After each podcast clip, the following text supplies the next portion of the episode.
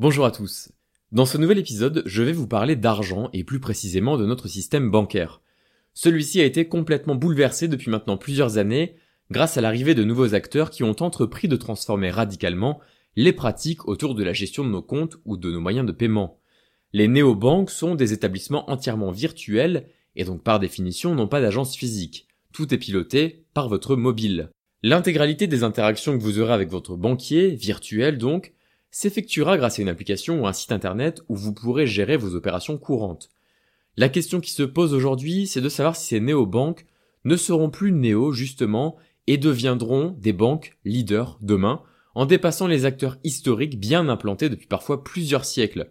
C'est le cas par exemple de la Caisse d'épargne en France qui a vu le jour en 1818. Il faut dire que les Français adhèrent particulièrement au concept de néobanque, plus facile d'accès et surtout bien moins cher ces nouveaux acteurs arrivent bien souvent à proposer tous les services d'une banque classique gratuitement.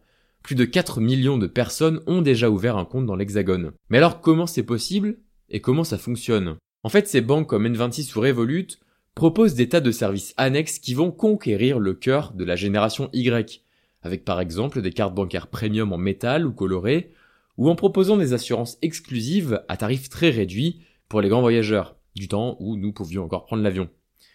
Certaines néobanques commencent d'ores et déjà à proposer des prêts bancaires, ce qui réduit fortement la frontière entre ces startups et les banques traditionnelles.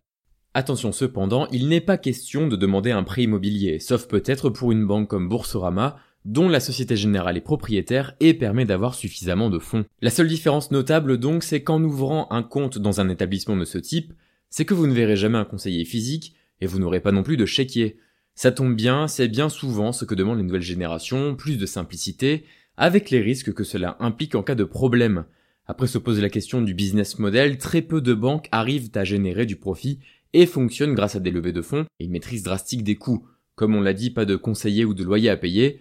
En moyenne, les frais de fonctionnement de la néobanque sont divisés par 6 par rapport à un établissement classique.